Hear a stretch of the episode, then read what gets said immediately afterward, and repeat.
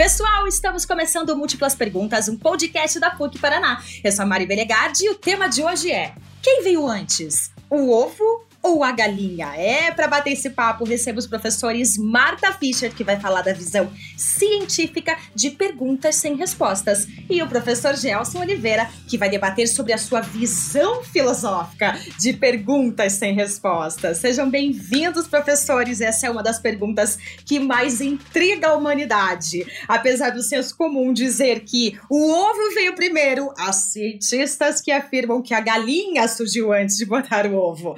E então, professor Gelson, o que Platão diria disso? Muito obrigado, Mari. Obrigado, Marta. É um prazer estar aqui com vocês. É, vamos dizer que essa é uma das questões, é, como a gente está discutindo aqui, sem resposta. E a graça da coisa é, é, talvez enfrentar essa, essa falta de resposta. Porque, embora a gente tenha, claro, teses que digam isso ou aquilo, é, e que a ciência pode oferecer, neste caso, né, uma, uma resposta, digamos assim, mais adequada, o fato é que na, na história da humanidade a gente tem que primeiro aprender a conviver com a falta de respostas. E, e, e não, essa não é a única pergunta, a, a maior parte das perguntas mais fundamentais da nossa vida, eu diria, que são perguntas que a gente não tem resposta.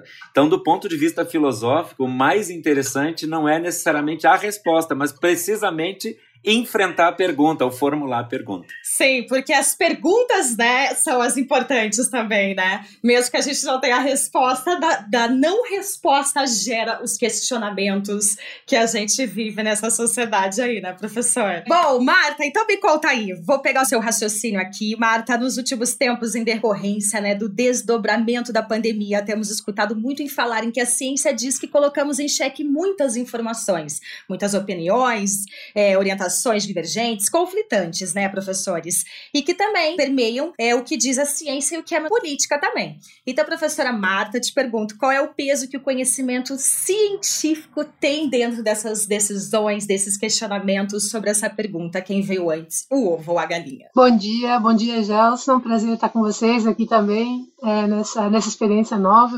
Né? Acho que primeiro, assim, para a gente conseguir consolidar bem esse papel do, do, conhecimento, é que, na verdade, a ciência ela não é a única fonte de conhecimento que a humanidade tem para poder resolver as suas questões existenciais. Né? Então, hoje aqui o Gelson está representando a filosofia, que é um tipo de conhecimento que tem é, bases diferentes. Né? É, a gente tem o teológico, que é tão importante quanto, e a gente tem o senso comum, que é o que mantém as sociedades, né? E não tem um mais importante do que o outro, né? Eu acho que a ciência, na verdade, o conhecimento científico, ele tomou uma importância muito grande nos últimos séculos, né, com a revolução científica, mas até ali a humanidade, vamos considerar aqui que o homem moderno tem seus 100 mil anos, então o homem está há 100 mil anos resolvendo as suas questões, desenvolvendo né, as suas uh, tecnologias, a um ponto em que surge esse conhecimento científico de fato, né? E a, verdade, e a ciência ela acaba tomando um papel muito importante, ela acaba tomando uma centralização dessas verdades, vamos dizer assim.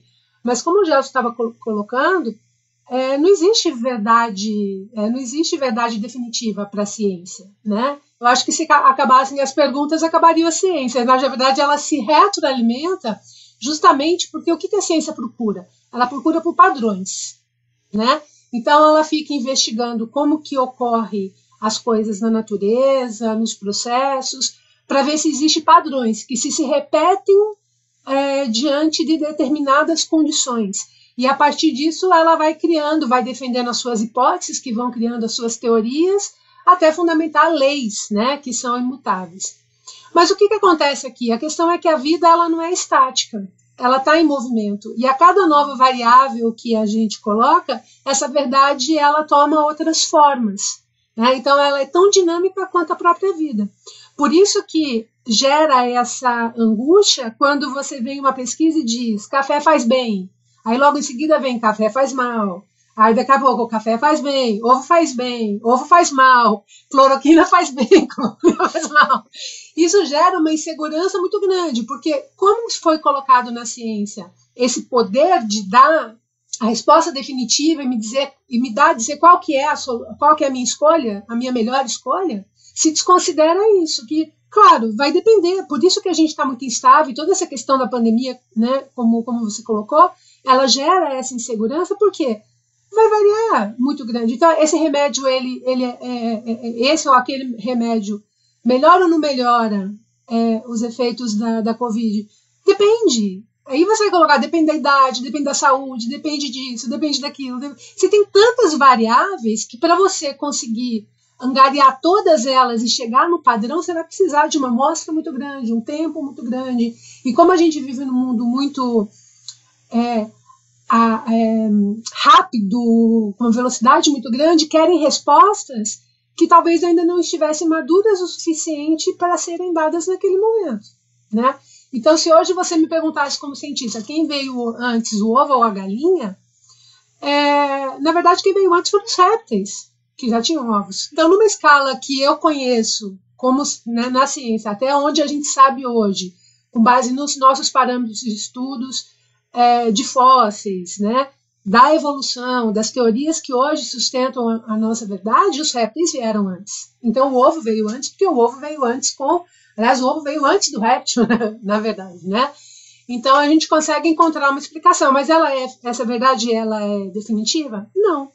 Até encontrarem um fóssil ali de um de um outro ser que mostre que não era daquela forma. E a gente muda, reforma, reformula, não tem problema. Porque ciência ela não pode ser dogma. Se eu tomo a ciência como algo verdadeiro, ela passa a ser um dogma. Dogma eu não questiono, eu aceito e é aquilo e pronto. Isso não é ciência. A ciência ela é justamente essa. Eu lembro que eu tinha um aluno que dizia assim, bonitinho ele. Ele chegava, ele fez comigo TCC fez PIBIC, daí chegou no final do PIBIC dele, ai, professora Marta, quanto mais eu estudo, menos eu sei. E é, é isso, né? Porque quanto ele mais estudava, mais perguntas vinham. Então ele disse, pô, eu comecei a pesquisa com uma pergunta, terminei a pesquisa com milhares delas, né? Eu acho que a ciência ela tem essa característica, né? Você sabe, Mari, que isso que a Marta está falando é uma coisa tão legal, porque teve um autor do início do século XX chamado Karl Popper, um filósofo talvez da ciência, assim, porque a ciência é um tema da filosofia, né? É, e ele criou uma tese que eu gosto muito, chama teoria da falseabilidade. E ele acha que é isso que torna uma teoria científica, quer dizer, o fato dela ser falseável. É, ou seja, é, precisamente isso que a Marta falou sobre a questão do dogma. Quer dizer, o que, é diferença, por exemplo, entre uma verdade de cunho científico, racional, mesmo filosófico, e uma verdade, por exemplo, que está no âmbito da fé, da ideologia ou de uma crendice é, qualquer? É que, uh, precisamente, este, esta ideia tem que ser falseável no sentido de que ela precisa se abrir para a dúvida, se abrir é, para a ideia de outro teste. Quer dizer, a ciência ela tem que estar o tempo inteiro aberta é, para novas descobertas. E é isso que faz com que esse tipo de conhecimento avance, entre aspas, né? Ou seja, você não pode justamente considerar isso um dogma. Então, qualquer verdade do campo da ciência tem que estar aberto para que aquilo seja é, é, questionado por outro grupo de cientista, por outro cientista, em outro tempo, quem sabe daqui 200 anos, uma verdade que é absoluta, absoluta hoje vai ser questionada. E basta a gente olhar para a história da própria ciência, a gente vai ver que foi assim que a gente evoluiu, entre aspas, do ponto de vista do conhecimento. Muitas das coisas, por exemplo, você me perguntou no início aí sobre Platão, né? Se a gente for olhar muitas das verdades que a gente tinha lá no mundo antigo, dos gregos, muita coisa, por exemplo, que a gente vai ler nos livros de Aristóteles a respeito do universo, foram absolutamente é, né, questionadas ao longo da história, de tal forma que a gente poderia dizer, bom, aquilo que ele falou não era verdade, não é verdade. Ora, era verdade para o tempo dele, para os instrumentos dele, para como uh, aquele mundo entendia aquelas coisas. Uh, agora mudaram os instrumentos, por exemplo. A tecnologia nos dá a possibilidade de fazer coisas que a gente nem imaginava no campo, por exemplo, da vida, no campo, né, Marta, das aranhas e, e coisa desse tipo. A gente tem hoje instrumentos de medir uh, e de acessar as informações que no passado não se tinha. Ou, por exemplo, quando se trata da gente olhar para o grande, talvez o maior dos enigmas na nossa vida, que é o universo, o macro-universo, quer dizer, esse infinito um, desconhecido que paira sobre as nossas cabeças de forma silenciosa até onde nós vimos totalmente inerte, né? Até onde nós vimos não há vida, que é outra pergunta, né? Somos estamos sozinhos ou não, né? Uma pergunta que até agora não é possível responder do ponto de vista científico, a não ser, como eu disse, do ponto de vista de alguma fé, de alguma ideologia, etc. Mas do ponto de vista científico não há. Por quê? Porque precisamente também tem um outro elemento, a ciência, ela não acessa todos os âmbitos da realidade. Nós temos é, nós temos campos é, que vêm, eu sempre digo uh, que, que tem a ver com a origem e o fim. Tudo que tem a ver com coisas primeiras e últimas não fazem parte do campo da ciência. A ciência fica em crise, ela fica em colapso quando ela pergunta para ela de onde veio, para onde vai. Por quê? Porque principalmente o modo moderno de fazer ciência é o, o como. Ela é a ciência, ela lida muito com o processo. Perguntas sobre origem, por exemplo, essa, de onde veio, é uma pergunta difícil, porque no campo, por exemplo, religioso, nós poderíamos dizer, não leu lá na Bíblia que Deus criou primeiro o homem, depois a mulher, depois os animais, e daí, claro, foi a galinha que veio primeiro, porque Deus criou. Veja, esta é uma, uma pergunta que ela é uma resposta que tem muito sentido quando nós pensamos no âmbito religioso, porque está no âmbito da origem. A ciência tem dificuldade de responder, porque ela está sempre já no âmbito daquilo que nós chamamos de história, ou seja, no âmbito do processo. A, a ciência, ela quer, é assim que a gente entendeu a ciência moderna e construiu, ela quer entender como as coisas funcionam para intervir nesses processos, quem sabe criar novos, novos processos, mas sempre a pergunta é como isto está em funcionamento, né? Que é o grande dilema hoje da neurociência, por exemplo. A neurociência tinha um problema porque até agora ela não tinha como pesquisar o cérebro em funcionamento, tinha que desligar o cérebro. Na medida em que nós temos novas tecnologias que possibilitam a gente estudar o, o cérebro em funcionamento, novas verdades começam a aparecer. Quer dizer, é um assunto de surtar, tanto para a ciência quanto para filósofos, alunos, porque a gente, enfim, tem que se antenar e ir atrás dessas perguntas e respostas, né? É, já que você estava tocando nesse assunto, Gelson, o que é o ser humano diante disso tudo? Desse questionamento de da onde veio o humano, se, é, é, são muitas informações que eu acho que são perguntas que a gente se questiona todos os dias, né? O que somos nós diante desses questionamentos? O Kant, que é um filósofo do século XVIII, né, Immanuel Kant, ele disse que essa é a pergunta mais fundamental da filosofia. É a pergunta principal. E a pergunta, portanto, é a mais difícil. Né? Eu acho que desde o início é o que tem mobilizado o pensamento filosófico. O que é o ser humano? Ou seja, quem somos nós? Eu teria como resposta uma, uma resposta bem típica da filosofia. O ser humano é o ser que pode perguntar quem ele é. É, eu acho que essa é a melhor definição. O ser humano é aquele que pode formular essa pergunta. Se você for olhar para todos os outros seres com os quais nós estamos aqui no mundo, é, sejam eles os seres orgânicos, os animais, é, ao, ao que tudo indica, até onde nós sabemos, nós somos os únicos que temos uma consciência refletida, ou seja, refletidora, reflexionante, uma, reflex, uma consciência que reflete sobre si mesmo. É por isso que o símbolo da filosofia podia ser um espelho, ou seja, é aquele que nos reflete, embora de forma inadequada, não tão perfeita, porque para começar o espelho é uma versão, inversa da gente mesmo, né? Não dá para acreditar no espelho, porque a gente está vendo a gente ao contrário.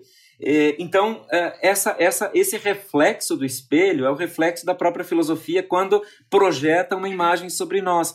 Mas nós somos os únicos que aqui podemos perguntar, quando acordamos cedo, é, o que, que a gente está fazendo aqui? Não tem outro, outro animal até onde a gente sabe, a Marta pode depois discutir, mas até onde a gente sabe, né, há poucos indícios de que uh, os animais perguntem, pelo menos com tanta maturidade, entre aspas, ou com tanta é, complexidade como nós, porque nós temos o, o aparelho do intelecto, o aparelho uh, reflexivo cerebral que nos ajuda a formular essa pergunta. Agora, é, essa pergunta, ela tem a ver de novo com as, velhas, com as, com as questões que nós dizíamos. A resposta pode ser encontrada ou pode ser é, formulada é, como uma espécie de conforto, porque o nosso problema com as perguntas é que a gente não suporta viver sem resposta. A, a, nossa consciência, isso a gente aprendeu com uma área da filosofia que a gente chama de fenomenologia, ela disse que a nossa consciência nunca está vazia, ela sempre é cheia de alguma coisa. Então a nossa consciência se apavora quando ela está vazia. Então por isso que ela busca constantemente respostas.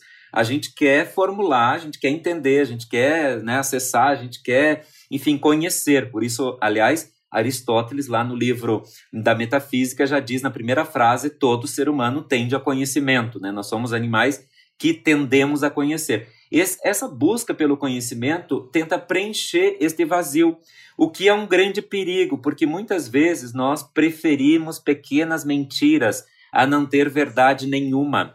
É muito comum que a gente consiga viver é, cheio de mentirinhas que a gente conta para a gente mesmo para não, não enfrentar as respostas que talvez estejam aí disponíveis e que sejam um pouco desconfortáveis.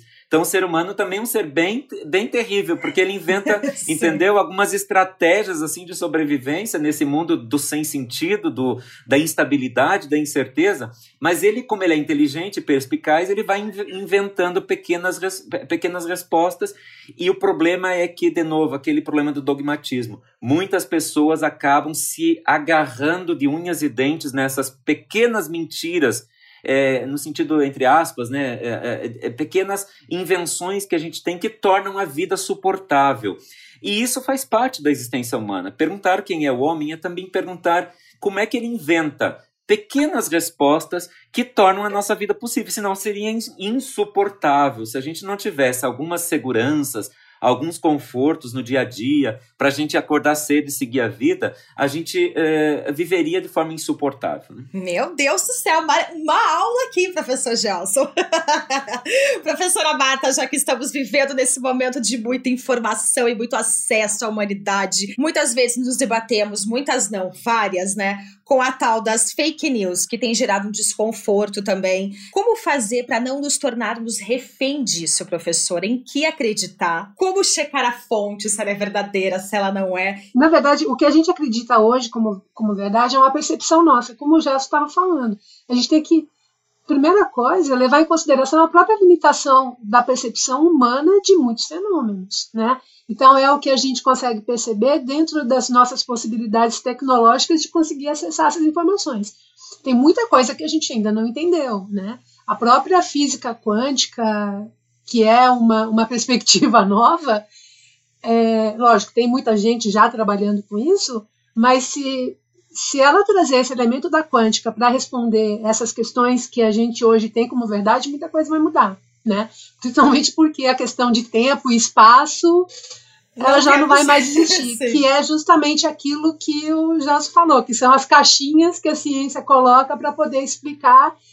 E aí, eu me parece, sim, que o que gera todas essas, porque fake news não é só manipulação intencional da informação é uma interpretação errada também, ou limitada de uma determinada informação. E você acaba passando aquilo como verdade e ela não é totalmente verdade, ou ela não tem todos os elementos que me permite tomar uma, uma compreensão daquilo. Então, por isso que a gente tem essa enxurrada de fake news, né? A, a, humanidade nunca teve tanto acesso à informação como a gente tem hoje, né? A, a gente consegue chegar a ter informação, mas a gente não tem condições de interpretar toda essa informação de uma maneira segura, vamos dizer assim. Por isso que a gente está tá tão refém. E me parece muito também que as pessoas hoje, a ansiedade, ela vem delas querendo uma, uma resposta pronta.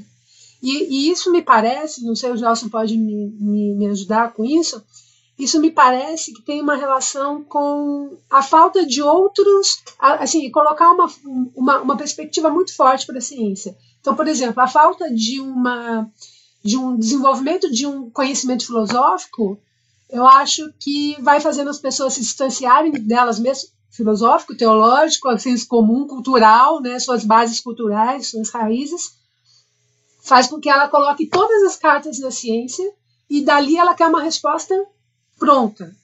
E aí aquilo vai embasar a minha decisão. Eu não eu não estou disponível a parar e refletir e a me questionar e me ver e de procurar ou de procurar os meus referenciais morais dentro do meu grupo social, da onde eu vim, onde eu estou. As pessoas não estão disponíveis para isso hoje, não tem tempo, né? Eu preciso tomar uma, eu preciso tomar partido agora. A situação está ocorrendo agora, o momento está ocorrendo agora, e eu preciso dizer se eu sou a favor ou contra agora, né? Não tem tempo, porque essa notícia de hoje, amanhã ela já é velha, né? Então, se alguém comenta algo que aconteceu há, há duas semanas atrás, fala, não, já passou. Agora eu estou focada nisso aqui. Então, eu acho que isso, eu vejo muito é, é, é uma falta desses outros tipos de conhecimento. A gente tem negligenciado eles é, em várias escalas, né, tanto na escala do, da, da, educação quanto na, no, no, convívio comum entre as pessoas. E me parece que você joga todas as cartas na ciência, ela, ela acaba criando esse poder político que a gente está vendo hoje. Uma apropriação política disso, e aí sim, aí ela vira manipulação. Aí eu consigo manipular, mesmo com dados científicos, a gente consegue manipular a pessoa. E ela vai dizendo, agora eu concordo, agora eu não concordo, agora está certo, agora não está certo. Até o momento em que aquela quantidade de informação tão grande, ela satura essa pessoa e aí ela passa simplesmente a descreditar aquilo. Aquilo, então, não quero nem ouvir mais, pelo amor de Deus. Chega, não aguento mais, deu para mim, e aí ela passa simplesmente a ignorar aquilo, mesmo aquilo sendo um fato tão sério. E aí eu volto a colocar, já que a gente está vivendo esse momento agora, que para mim é, eu sei que em outros momentos, e aí, aí entra a falta da história também. A gente teve, a gente viveu uma situação parecida com o que a gente está vivendo agora é, na Segunda Guerra Mundial, né? Se não me engano, a peste, a gripe espanhola, né? 5 milhões de pessoas morreram no mundo. A, a, gente teve a mesma situação, só que a gente esqueceu, né? A gente esqueceu muita coisa. Então, essa medida de distanciamento social foi a medida tomada ali na época também, ela é uma medida que ela é tomada, né? Só que para a gente, para nossa geração, ela é uma, algo novo. Né? Então foi algo muito novo, foi algo, lógico, com essas proporções globais, que mexeu muito com a cabeça de muita gente. Né? É, eu acho até que é imoral a gente, não sei se o Jorge concorda, mas acho que é imoral a gente sair a mesma pessoa depois disso tudo, né? Com tantas mortes, com tantas é, é, angústias, com tantos medos que foram aparecendo, com todas essas confusões políticas que a gente tem no nosso país. Se a gente está querendo voltar ao, ao normal, que era anormal, eu acho isso imoral. Então, eu acho que isso é uma falta, isso a gente está vendo agora, como que faz falta a gente cultivar no ser humano todos os elementos que o compõem como ser humano. Ele é um ser humano que ele é físico, ele é espiritual, ele é social, ele é emocional, né? Ele, ele, ele, ele é global, ele precisa de ter todos esses elementos é, satisfeitos. Senão ele vai ter um déficit em algum deles. Então a gente jogar todas as cartas no físico, né, no real, e na ciência que se acredita que é o real, né, coloco que se acredita né, justamente por conta dessa volatilidade, gera essa, toda essa angústia. E aí a pessoa se torna, ela, ela fica sem, sem saber. Eu vejo isso conversando muito com os meus alunos diante de tudo que está acontecendo eles se sentem muito angustiados de não conseguirem ter uma resposta e eles se afastam daquilo e se isolam no mundo deles e eles não querem mais entrar em contato com aquela realidade que é indecifrável para ele, porque ele não tem uma bagagem que permite ele gerenciar essas, essas informações todas. Então eu vejo o homem do futuro, que vai ser selecionado no futuro, é esse homem que transita por esse mar de informações que a gente tem como se fosse um barco mesmo, e ele ali navegando nesse mar de informações, conseguindo separar o que é importante o que não é, e traçando a sua rota de uma maneira segura, porque senão afunda. Né? Então, acho que isso é, um, é o nosso desafio de todas as áreas, das ciências, da filosofia, da teologia, de todas as áreas, é o nosso desafio é formar esse cidadão do futuro que consiga fazer essa junção, né? Então acho que a gente vai ter que voltar para as nossas bases e dar esse subsídio para para conseguir conciliar tudo, inclusive os próprios cientistas, né? Para eles mesmos também, porque hoje a gente tem um grande problema na ciência que é chamado de integridade na pesquisa, que é justamente porque a gente tem um monte de pesquisas que também tem que sair muito rapidamente, elas estão vinculadas a propósitos é, pessoais e não sociais da ciência e elas acabam sendo utilitárias demais. Então eu desenvolvo uma pesquisa porque isso vai me dar status, porque isso vai me dar é, um, uma, uma, dissertação de mestrado ou de doutorado, enfim, eu coloco um valor utilitário para a pesquisa, sendo que não poderia, porque a pesquisa científica ela tem um, um, uma importância social. Né? A ciência se consolida com o desenvolvimento tecnológico e com a melhoria social. Então, quando eu desvinculo e dou para ela um valor, um interesse próprio, um interesse comercial, aí eu começo a, a, causar um problema de integridade. E aí, todos esses desdobramentos que a gente, que a gente tem visto ali dentro também. Eu pegar um gancho nessa questão da Marta, que ela falou sobre isso. É, sabe que tem uma capa de um disco do Super Trump dos anos 70, né? É, a, a, juventude nem vai lembrar, mas talvez quem gosta de rock lembre. É, que se chama Crisis What Crisis. É uma, a capa é bem interessante, tem uma foto assim de um cara numa, numa, numa praia bem ensolarado, né? Colorido, com um suquinho ali, uma bebida do lado, etc e o entorno da, da, dele é todo preto e branco, né? Tem assim poluição ambiental, gente morrendo, desigualdade social, e o cara tá ali naquela situação e o título do disco eu lembro é Crisis What Crisis? Crise? Que crise? Para mim, esse é o exemplo uh, de muita gente no mundo contemporâneo. Ele se coloca numa determinada praia ensolarada, quando, na verdade, o mundo não está tão assim. O mundo está problemático, o mundo está cheio de problemas, o mundo está, né, agora com a pandemia, tem muitos, muita gente morrendo, etc. Quer dizer, essa é a situação do ignorante. O ignorante é aquele que se fecha no seu próprio umbigo e não consegue se abrir para, uh, para o resto. E veja, se nós é, concordamos com Aristóteles naquela frase que eu já citei aqui, que todo homem tende ao conhecimento, então significa que uma pessoa que está fechada em si mesma, ela não se realiza plenamente como indivíduo humano. Então, aquele homem que a gente veio ser, aquela mulher que a gente veio ser e que nós temos potencial para ser, a gente nunca alcança porque nós nos fechamos na gente mesmo. E isso, Mari, tem a ver um pouco com esse negócio das fake news, no meu ponto de vista. É, tem um, um, um, dado que mostra que a, a fake news está muito relacionada às bolhas de opinião. O que, que são bolhas de opinião? Precisamente lugares de fechamento. Quando tudo está pegando fora, é, fogo lá fora, a gente se fecha buscando aquela saída confortável, aquele lugar um pouco mais cômodo, e a gente começa a acreditar que a verdade já não é mais algo a ser criticado, mas é algo a ser assumido piamente é, é, como alguma espécie de fé porque a verdade ela, ela pode incomodar muito, né? É muito melhor ficar aí como se fosse um dia ensolarado do que olhar para a realidade que nos cerca. Então a verdade é meio dura às vezes, ela é dolorida. E muita gente então prefere ficar acreditando na Dona Maria, que é muito gente boa, é minha amiga, e ela tá no meu grupo e mandou lá uma coisa que eu não passo mais pelo crivo do senso crítico, porque eu me relaciono agora com a verdade de forma afetiva.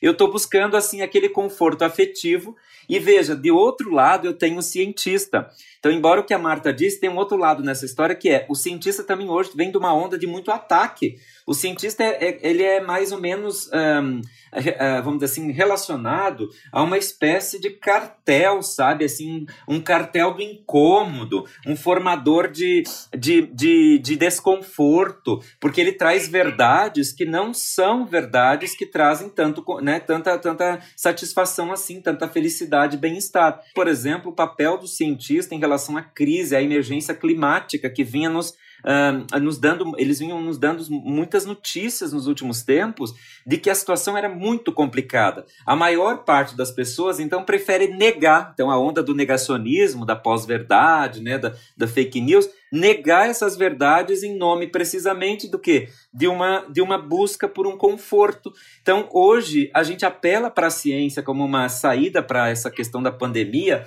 mas, por outro lado, a gente também quer que eles nos deem, uma resposta. A gente não quer, por exemplo, quando o cientista vem e diz é, cloroquina não funciona, aí muita gente se sente é, mal com isso e diz: bom, esses aí estão vendo de novo, estão dando más notícias, né? Trazendo caos. Essa turma aí é a turma do, do, né, do desconforto, vem só fazer mal para a sociedade. E a verdade é que nós temos que tomar muito cuidado. A única saída é a gente, a gente se relacionar melhor com a verdade. Eu acho, nós estamos falando aqui com jovens, etc. É, nós temos que buscar, gente, o conhecimento. Nós temos que buscar informação. Nunca é, passar adiante coisas que a gente simplesmente é, não fez, não passou pelo crivo da nossa, do nosso senso crítico. A gente precisa cada vez mais fomentar isso para o bem de todo mundo. Eu tenho até uma frase aqui: a galinha define sua existência pela livre escolha de cruzar a estrada. Jean Paul Sartre que falou isso. então é exatamente isso, né? Nós temos as nossas escolhas. E também é muito comum ouvirmos dos cientistas que tudo isso é apenas uma hipótese, né, professora Marta? O que são hipóteses? Para a gente explicar até para esse pessoal vestibulando, o pessoal que está em pós-graduação, os seus alunos, professora. Qual é a idade dos seus alunos, professora Marta? Ah, meu, os meus estão entre 18. Eles entram novinhos, né? Eles estão entrando com 17 anos na faculdade agora, né? Então, estão entre 17, 18, 20, né? Eu estou já há mais de 20 anos, né, na PUC, então já peguei algumas gerações, né? E esses que estão entrando agora são bem gerações milênio mesmo, né? É, é incrível, assim, eu gosto muito dessa geração. Eu particularmente tenho uma admiração por eles. Assim, principalmente porque a gente, nas outras gerações, pegando de estudos, né, que foram feitos com outras gerações, é, a gente teve de uma geração, a primeira geração logo no pós-guerra, que era aquela geração que precisava muito se reestruturar, então trabalho e dinheiro era muito importante. Aí logo em seguida a gente veio uma outra geração em que o, já estava consolidado o dinheiro, agora o pai queria que ele, que ele fizesse é, um, curso é, de status, enfim, né? E essa geração agora é uma geração que já vem com famílias bem consolidadas, que estudaram, que quiseram, que fizeram carreiras, e, e, e elas se sentem muito é, é, coibidas em competir com o próprio pai, porque o pai já é o máximo, a mãe já é o máximo, eles já, já atingiram tudo isso, enfim. E aí eu vejo que eles não se vendem por isso, nem por dinheiro, nem por um status de um curso. Eles querem muito uma causa, né? Então eles é, falam, eles não se veem trabalhando que nem antigamente, que tudo que se queria era um emprego público que entrasse às oito e saísse às cinco, né? E ficasse lá carimbando papel sem ter muito incômodo e no final de semana fosse se divertir. Enfim, eles não conseguem ver isso, né? Essa juventude não consegue ver isso e se o, o aquilo que eles estão fazendo não tem mais um propósito, eles, eles não estão presos a ela, né? Então eles não têm uma, uma, uma um, um apego àquilo, né? Então eu vejo eles muito como uma uma busca de uma causa, né? E essa geração que está entrando agora, é, eu dou aula para biologia, né? Dava para psico também, mas a biologia tem muito essa questão dessas questões, dessas causas ambientais, enfim, né? Então eu vejo eles muito, muito ligados com causa. Mas a, a ciência, a, quando a gente vai fazer ciência, a gente tem que partir de uma pergunta, né? Então a gente tem que ter uma pergunta, uma dúvida, uma questão, e aí a gente vai responder essa questão. Só que a gente não pode responder do nada. A gente tem que ter um, uma linha, um, um, rumo. E esse rumo é uma hipótese. Então, essa hipótese é uma resposta para aquela pergunta. Né? Então, eu tenho uma pergunta. Ah, quem veio antes, o ovo ou a galinha? Eu tenho uma hipótese. Eu acho que foi a galinha. Por quê? Essa hipótese ela tem que ser embasada em alguma coisa. Né? É, ou acho o ovo, colocar o ovo. Acho que foi o ovo. Por quê? Porque os répteis vieram antes, das gal... da, antes da galinha, eles também tinham ovos, então eu parto dessa hipótese agora eu vou fazer o quê? Eu vou ter que criar uma situação experimental ou de observação, no fim, eu vou ter que criar um método, vou ter que estabelecer um método para eu poder testar se essa minha hipótese estava correta ou não. Eu tenho vários caminhos para testar uma hipótese. Eu tenho várias hipóteses para responder uma pergunta, né? Eu tenho muitas variáveis que podem estar influenciando. Então eu limito, eu faço um recorte do que para mim naquele momento pode ser algo que influencie, e aí eu testo para ver se é aquilo mesmo ou não. Se dos meus primeiros testes eles não confirmarem essa hipótese, eu descarto. Se ele confirma a hipótese, eu vou fazendo réplicas, porque eu preciso ter um padrão. Porque se ele não tem um padrão que se repete e se mantém no tempo sobre aquelas variáveis, ele não não se sustenta aquela minha hipótese. Então, ela, é, ela é eliminada e se cria uma outra hipótese com novos testes, com nova metodologia, e por aí vai. Né? Por isso que a ciência ela é algo vai, né? ela vai indo, ela vai ter muitas variáveis que vão influenciar ali, que vão entrar ali no processo, principalmente quando eu estou falando de organismos vivos. Né? Quando eu estou falando de tecnologia, Aí talvez eu consiga restringir mais, porque eu estou falando de coisas é, inanimadas, né? Em que eu vou conseguir ter é, um controle, como o Gelson falou, essa questão do controle maior. Quando eu estou falando de seres vivos, aí eu tenho muitas influências, que muitas variáveis que vão poder influenciar nesse meu teste de hipótese. Mas, resumindo, hipótese é isso. Hipótese é uma possível resposta para uma pergunta que eu vou testar através de uma metodologia que deve ser mantida. Então, quando a gente publica um trabalho, que eu publico uma metodologia, eu falo assim, olha, sobre essas condições eu encontrei esses resultados. Um pesquisador lá da China, se ele duvidou da minha pesquisa e ele fizer do mesmo jeito que eu falei, a mesma fórmula que eu dei ali no método, ele tem que chegar no mesmo resultado que o meu. Por isso que eu tenho que, a integridade na pesquisa diz que eu tenho que relatar exatamente como eu fiz. Então eu tenho que dizer do jeito que foi, tudo, tudo. Como que era a temperatura, como que era a umidade, se era de dia, se era de noite. Eu tenho que dar todas as variáveis porque a pessoa ela tem que repetir dentro daquele mesmo padrão em outro lugar e tem que ter o mesmo resultado. Hoje a gente tem estudos que ficam fazendo isso, que eles pegam os métodos, principalmente na área biomédica, sabe? Então eles pegam os métodos dos pesquisadores e eles refazem. E a gente tem uma porcentagem, eu não vou lembrar correto agora, mas ela é mais de 50% de trabalhos que não são replicáveis. Né? E às vezes o próprio pesquisador tenta replicar o seu trabalho e não chega no mesmo resultado. Né? Às vezes assim, não, mas qual que é o problema? Ele mentiu? Talvez ele não mentiu, talvez ele não tenha se atentado a todas as variáveis que estavam influenciando as condições ali na, naquele, naquele momento. Né?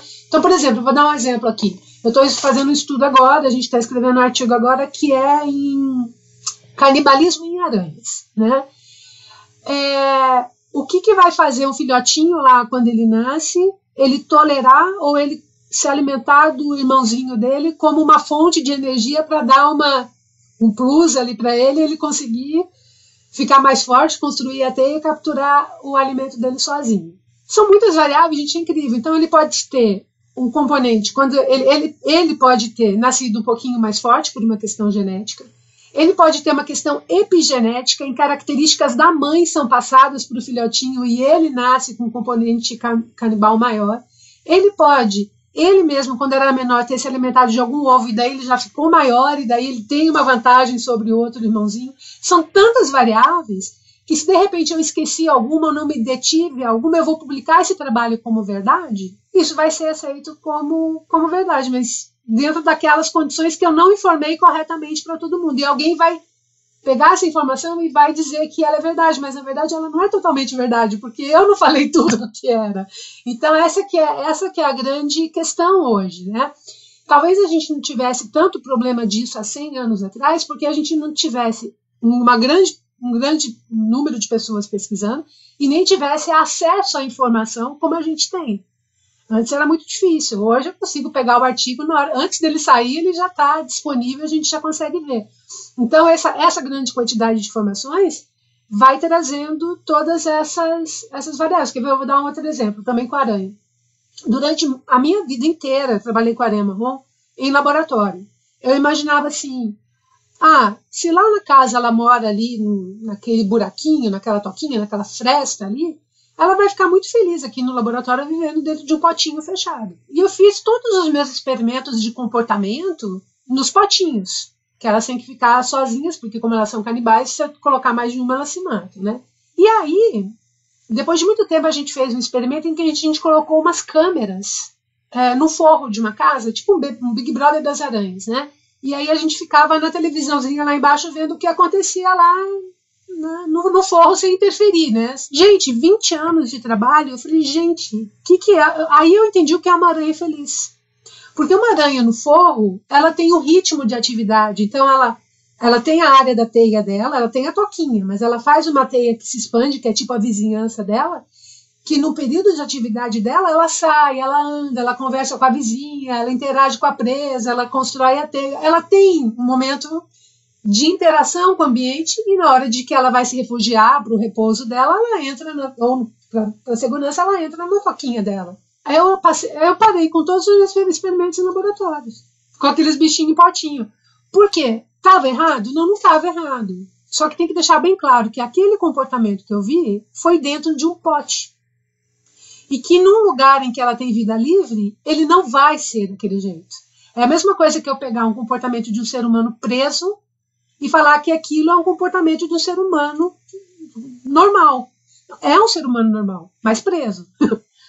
mas um ser humano em outra condição, ele vai ter um outro comportamento. Então, isso que tem que ficar bem claro. Então, naquelas condições, aquele comportamento foi aquele, mas esse não é a verdade. Não é sempre assim. E a gente tem essa, essa vontade de generalizar. Ovo faz mal? Vai fazer mal em determinadas situações, para determinadas pessoas, né? Mas não, eles querem, querem generalizado. Faz ou não faz, né?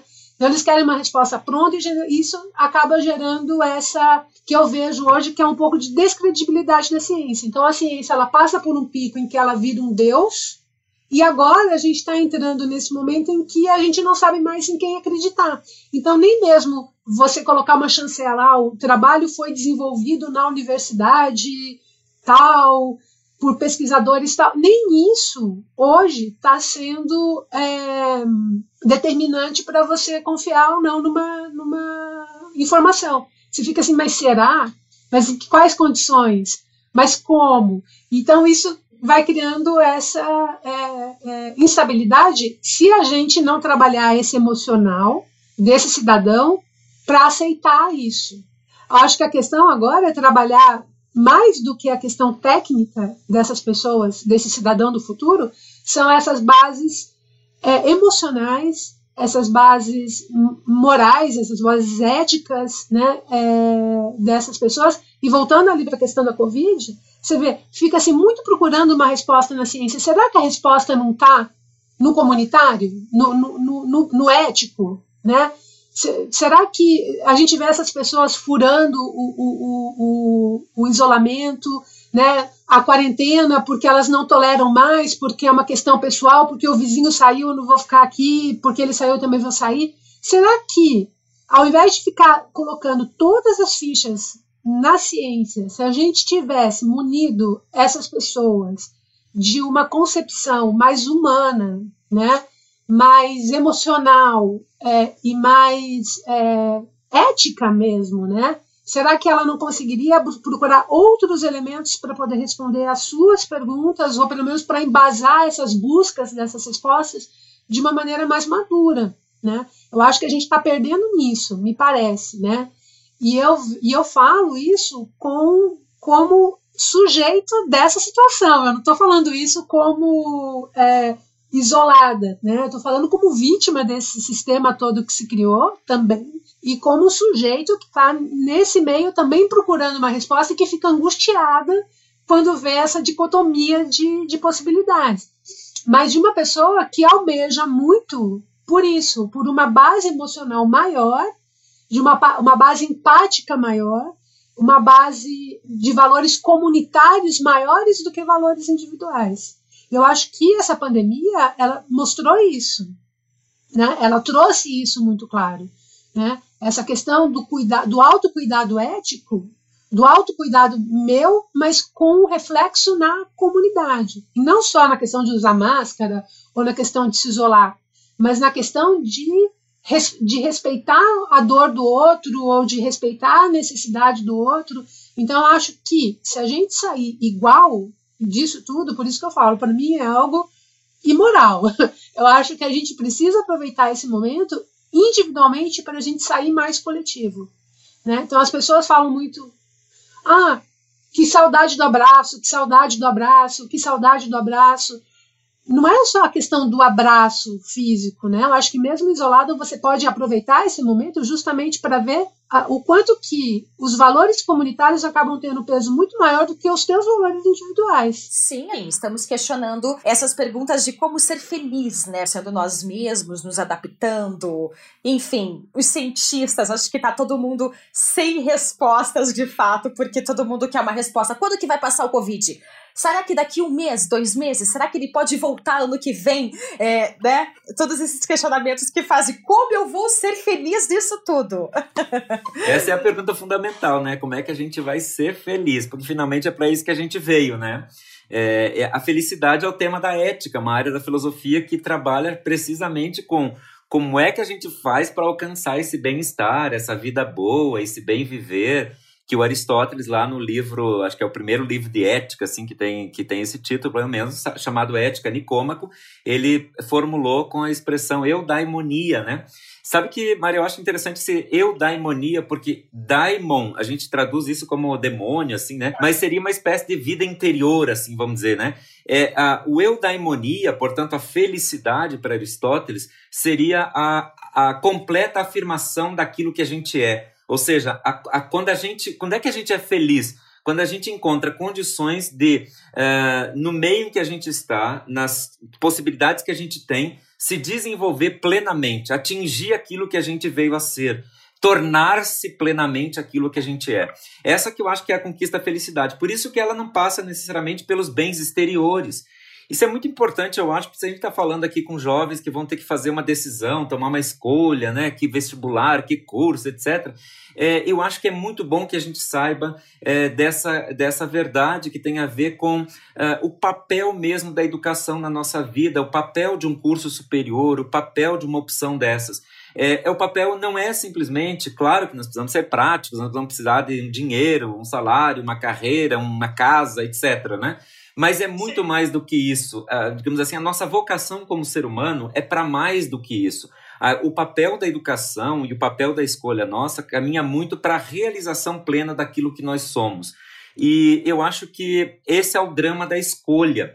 É, quando a gente fala em escolha, você citou até o Sartre, né, da galinha que escolhe, é, a escolha, é, que, que, que é uma, um tema talvez da, da área da filosofia mais popular que nós já conhecemos até hoje, que foi o existencialismo, né? É, o Sartre escreveu obras de literatura, peças de teatro, outros autores todos são muito populares, entre, inclusive entre a juventude até hoje. Essa, é, essa questão da escolha, o Sartre deixou muito claro que ela é uma, digamos assim, uma espécie de condenação nós somos condenados a ser livres, diz, livres, diz ele, né? Por quê? Porque a gente não pode parar nunca de escolher. Mesmo quando a gente dissesse, uh, eu não quero mais escolher, o que seria isso já? Uma escolha. Então, é, esta é a sina do ser humano. O problema nosso é que quando a gente escolhe uma coisa, a gente tem que saber que aquilo, primeiro, orienta o resto da nossa vida. É, escolher a cor de um batom, uma roupa, um, sabe, um, uma, um, uma profissão é uma, um direcionamento que pode ser fatal na tua vida, pode ser decisivo, geralmente é. Segundo, não dá para voltar atrás, ou seja, é, quando você escolheu ontem uma coisa, ou agora mesmo estar aqui e não estar lá, essa escolha não pode mais ser revista, porque quando a gente nasceu, eu sempre digo que a gente recebeu assim, uma arca cheia de tesouros, isso chama tempo. E a gente vai, durante a vida inteira, jogando fora pérolas lindas, joias maravilhosas, anéis de uma beleza impressionante, vai jogando fora e a gente nunca mais vai poder voltar para recolher essas joias. Isso é uma tragédia, isso é uma coisa que a gente então faz a gente tomar muito cuidado com que joia a gente está jogando fora. E a, a terceira coisa é que todas essas escolhas elas geram uma espécie de angústia, porque escolher uma coisa é sempre deixar de escolher outra. E mais ainda, deixar de escolher milhares de outras. É, nós somos seres que podemos escolher, claro, dentro de nossas circunstâncias, etc., mas podemos escolher. Então, nós, é, quando escolhemos uma coisa, é, existe uma certa angústia de deixar muitas outras né, para trás. A gente diz, ah, escolhi ser jornalista. Mas será que era isso mesmo? É, é, poderia ser, ter sido outra coisa. Se, veja, se a gente fica agarrado demais naquele, naquelas escolhas que a gente não fez e que poderia ter, ter feito, isso causa um estresse psicológico enorme. Então, a única saída nossa é, primeiro, ter responsabilidade naquilo que a gente escolhe, escolher bem. Então, fazer um esforço, raciocinar bem, avaliar todas as condições, prever as consequências futuras das nossas escolhas. E segundo, dado que a gente escolheu, não é que a gente não pode mais abrir mão, né, voltar atrás, claro que sempre isso é possível, mas escolheu tentar uh, ser honesto com essa escolha, né, tentar ser íntegro para a gente poder viver de uma forma, é, digamos assim, melhor, é, tirando todo o suco dessa escolha que a gente fez, porque se trata mesmo de, se eu escolhi ser jornalista, cara, enfia a cabeça nisso, entendeu? Escolheu ser filósofo, bota na cabeça que você vai ser o melhor nesta coisa. Leia todos os livros, leia todos os painéis de instrução, entendeu? Não fica parado, não perca tempo. Olha a Marta, estuda aranha. Eu nunca vi uma pessoa, entendeu? Gostar tanto de aranha. Tem que enfiar a cara nisto, entendeu? Botar a câmera no alto das casas, botar aranha no pote, sei Total. lá. Variar os experimentos, né? O, e só uma, um complemento, é, para quem está nessa situação de escolher a profissão, a gente está vivendo uma quebra de fronteiras hoje na nossa sociedade, né? Então hoje a gente já não tem é, é, esses cursos não são mais tão engessadinhos, né? As escolhas não são tão engessadas, né? Está quebrando essa fronteira de várias coisas hoje, né? Então hoje dentro de uma profissão, no, no meu caso sou sou bióloga, né? Dou aula para biologia você pode ser um jornalista científico, por exemplo, dentro da biologia, você pode fazer biologia, você pode ir para a área da tecnologia, biologia, pode ir para a área da farmácia, da, bio, da biomedicina, para a parte da zoologia, como a minha, mas você pode gostar de engenharia, então você vai trabalhar com biorobótica, usando os animais como modelos. Ah, não, eu gosto de desenhar, nossa, vamos fazer ilustração científica. Então você consegue associar habilidades dentro de uma mesma profissão. Então, a gente escolhe uma profissão como base e dentro dela a gente se diferencia profissionalmente com as outras habilidades que a gente tem, né? Então, isso é que vai dar o, brilho de cada profissional e o nicho que ele vai conseguir explorar. A gente tem biólogo youtuber, por exemplo, influencer, enfim. A gente vai ter dentro de cada profissão essa possibilidade de inserir outras, né? Então, na verdade, você pega um referencial. Então, essas, essas fronteiras do mundo que foram quebradas, que hoje a gente vive numa aldeia global, num mundo único, elas estão sendo quebradas em todos os segmentos, né? É isso que a gente está vendo hoje, né? Até dois meses atrás era impossível a gente trabalhar remotamente, era impossível a gente dar aula remotamente. O que era impossível há dois meses atrás, muitas coisas ficaram possíveis, né? Por uma situação é, de crise, né? Então a gente também consegue dentro desse desse nosso universo fazer essas possibilidades surgirem.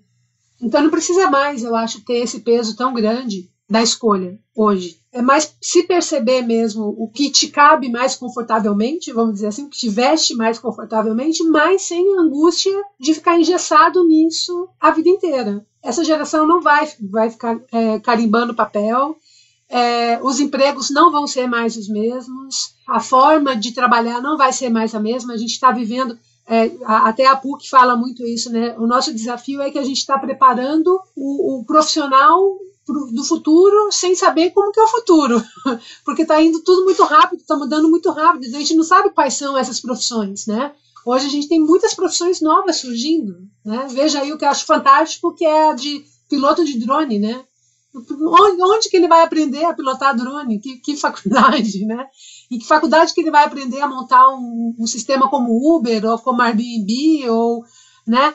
Não, tem como que você vai ensinar isso num, num curso. Isso não existe. Ele pode, ele pode ter essa ideia dentro de qualquer curso, né? Daqui a pouco eu acho, acredito, a gente acredita que nem mesmo essa caixinha dos cursos mais elas, elas vão existir, justamente porque a gente está tendo essa soma. Então, para quem está ouvindo e está pensando, quebrando a cabeça em que curso seguir, é, não precisa, acho que a gente já está no momento em que é, isso já não se cabe como era na geração passada. Não precisa mais ficar tão preocupada que ela não vai se arrepender tão amargamente lá na frente, porque ela vai conseguir essa flexibilidade. Então, eu vou dizer para você, Marta, dizer para quem está nos ouvindo aí, né, já que estamos falando de PUC, o que você tem para dizer para esses alunos aí? Sei que a tua conclusão já foi ter calma, pesquisar, mas a importância da PUC nesse papel aí, você como professora? A, a PUC ela está olhando muito para o futuro, né? Ela está muito antenada com, com outras instituições que têm essa preocupação em de preparar esse aluno para ser esse cidadão do futuro, né? Esse profissional do futuro, né? Ah, como eu tinha colocado para você, não só com essa base científica que é o que, que é, que é muito forte na PUC, uma coisa que eu queria colocar também que eu acho que é importante é que a ciência ela não é só biomédica, né? A gente tem ciência social, a gente tem ciência na humanidade, né?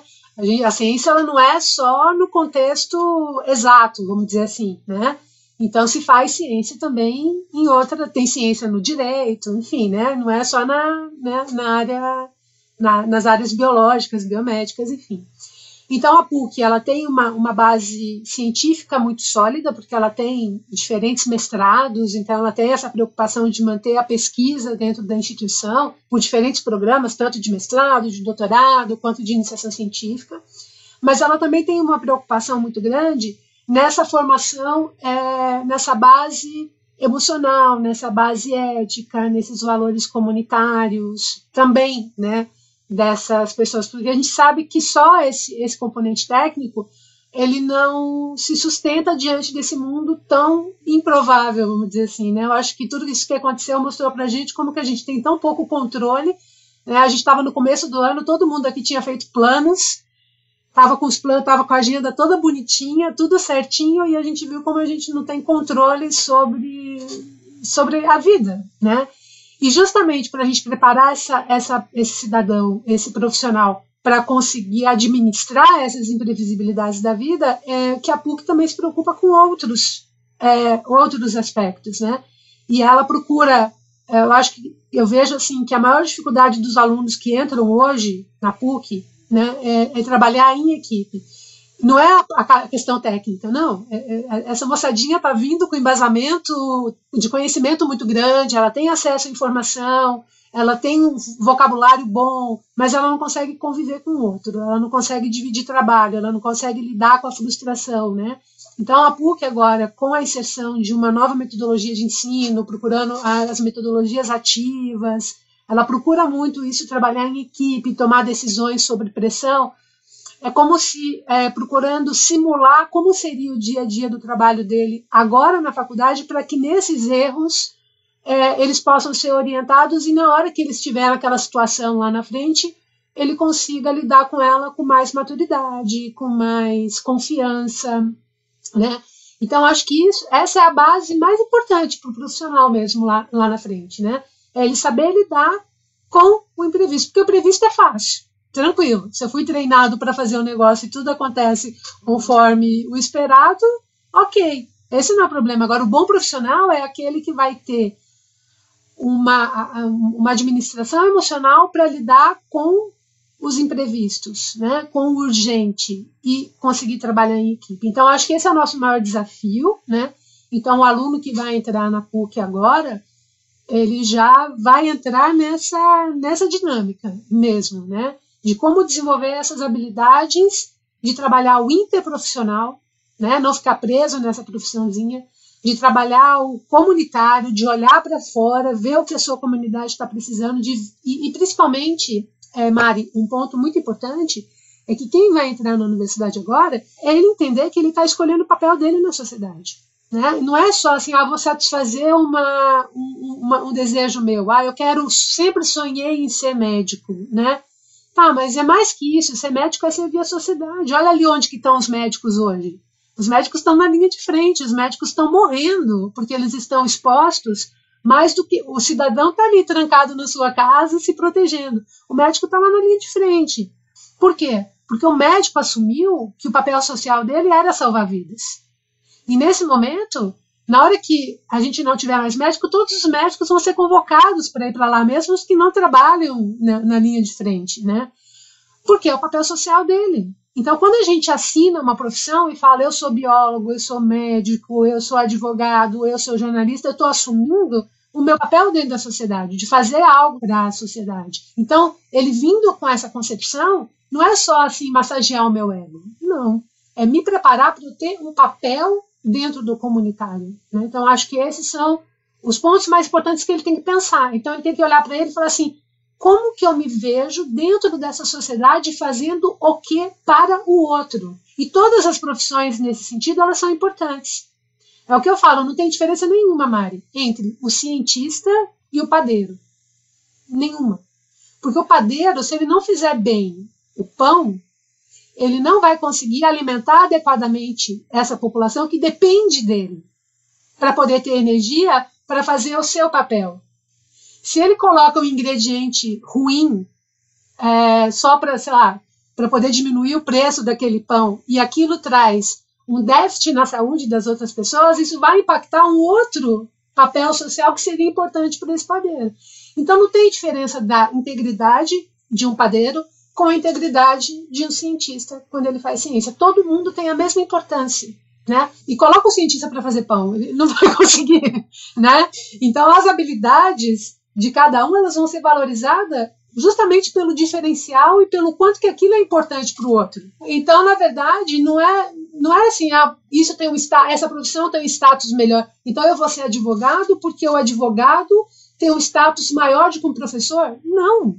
O advogado ele é muito importante, mas um professor é muito importante também, porque todo, toda profissão tem que ter um professor lá na sua base, né?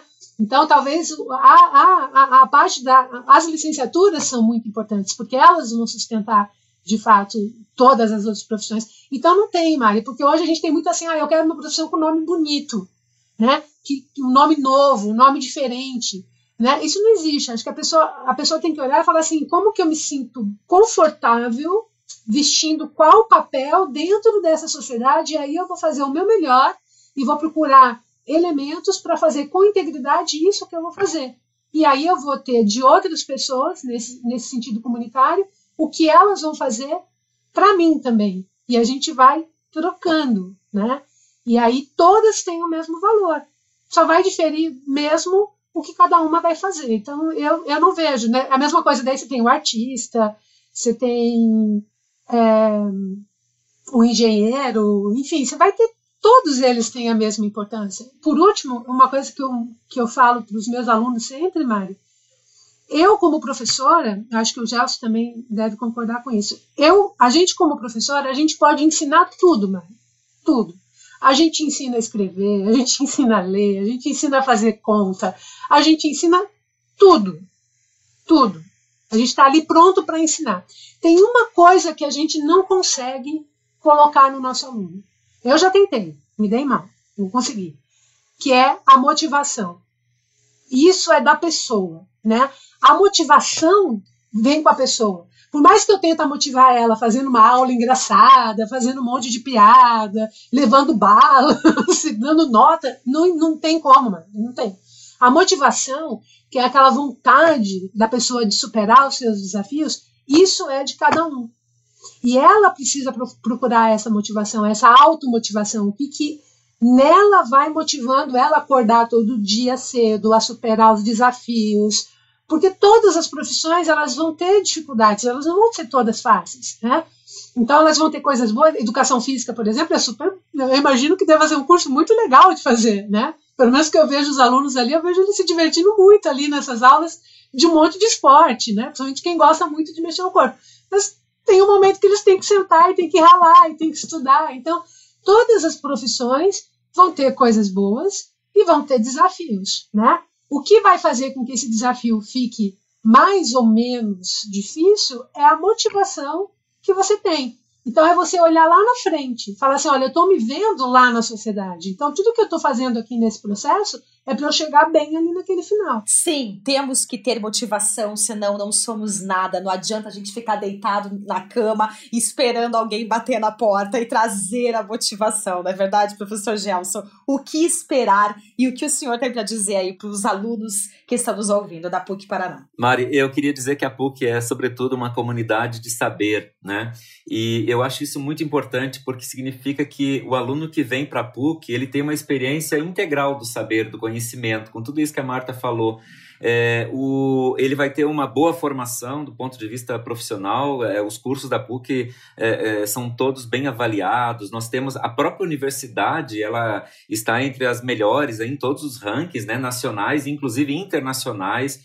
Ela tem programas de iniciação científica, de mestrado e doutorado de altíssima uh, qualidade e reconhecimento social, sempre amparados uh, e conectados com as demandas da sociedade, né, com o que se espera uh, de uma universidade nos dias de hoje. Então, assim, há uma tensão muito grande com isso. Eu queria até testemunhar, assim, dos anos que eu estou na PUC, que eu nunca fui numa reunião, assim, sabe, de fui coordenador, já fui diretor de graduação, ocupei vários cargos e, e uh, todas, eh, todas as reuniões eu, assim, fiquei impressionado pelo empenho com que as pessoas que comandam a PUC, que levam a PUC adiante, é, têm em fazer isso, quer dizer, fazer com que ela seja, de fato, uma comunidade educativa, né, uma comunidade de saber. E eu acho que para o estudante é uma boa, uma boa universidade deve oferecer duas coisas. Eu acho que é isso que a PUC oferece. Primeiro, ela deve oferecer uma, uma espécie de oportunidade dele se realizar plenamente como indivíduo humano. Eu acho isso muito importante. Uma universidade grande, uma universidade comprometida, internacional, é, é, ela faz isso, porque o menino ali, ele vai ter aula, mas veja, aula de um jeito diferente, com metodologias ativas ele vai ter um professor muito mais próximo dele. Isso é uma coisa muito importante na PUC. Os profissionais que são escolhidos, que trabalham na PUC, eles têm um envolvimento direto, é, afetivo, eu diria até, com os estudantes. Eles têm mais proximidade, não tem aquela, sabe, aquele, aquela pompa toda. A gente tem uma comunidade, de fato, muito mais interessante do ponto de vista docente. Então ele vai ter isso, ele vai ter oportunidade de entrar em projetos de iniciação científica desde o primeiro dia de graduação, imagina, com bolsa, inclusive. Quem é da licenciatura tem o programa de iniciação à docência, que também é um programa muito importante da, da, da, da PUC. Você tem, por exemplo, a é, oportunidade dele trabalhar diretamente com aquele professor em laboratório, etc ele tem, um, uh, ele vai ter oportunidade, por exemplo, de esporte, né? Uma, uma, ou seja, veja quanta coisa, ele tem música, arte, museu, quanta coisa ele vai poder acessar do ponto de vista do desenvolvimento pleno desse, né, da sua, da, sem falar aqui dos eventos, das pessoas interessantes que vêm visitar a PUC, gente de fora que a gente sabe aquelas assim estrelas que a gente vê assim na televisão, de repente estão ali, estão estão falando para você. Isso é muito legal. E por último, eu acho que uma boa universidade depois disso tem que oferecer chances de futuro. Uma universidade não oferece só chances de presente, ela não dá pra gente só assim, ah, vou te oferecer uma coisa agora aqui, sabe? Não, eu quero te oferecer uma coisa agora aqui que tenha compromisso com o teu futuro. Porque quando uma família manda um filho para estudar numa universidade, ela espera que esse menino tenha condições de depois tocar a vida sozinho. E eu acho que é disso que se trata o processo educativo que a PUC está fazendo. Ou seja, ela, ela tem plano de carreira, ela, ela discute carreira, ela discute, sabe, vocação, ela discute, é, é, é vamos dizer assim, diferentes possibilidades de como levar essa profissão adiante. Ela dá estágio, oferece oportunidade de estágio para que o aluno saia dali já, é, já, já de alguma forma conectado com este futuro. E mais ainda, ela ajuda o aluno a pensar o seu futuro, a pensar o futuro da sociedade, com responsabilidade social, né, com compromisso ambiental, tudo isso que tem a ver com esse desenho do futuro. Então, veja, o que mais que a gente quer, né? Quer dizer, a gente tem, é claro que nós temos problemas, não vamos tapar o sol com a peneira, a gente tem que ser, a gente tem que ser honesto, o Brasil vive um momento difícil, mas esse momento ele pode ser superado quando a gente tem compromisso social. Venham aqui fazer filosofia, viu, gente? A filosofia da PUC é muito boa. Olha, se foi com esses dois professores, gente, eu mesma tive uma aula aqui direto da minha casa gravando esse podcast com Marta Fischer e Gelson Oliveira. Muito obrigada, professores, por compartilharem essas ideias, né? Evolução, Marta, com as suas aranhas. Fiquei muito interessada. Se algum aluno se interessar nesses assuntos, Marta? Tem algum canal que você. É, alguma rede social, artigo seu? Ó, eu tenho um blog chamado Bioética no Dia a Dia.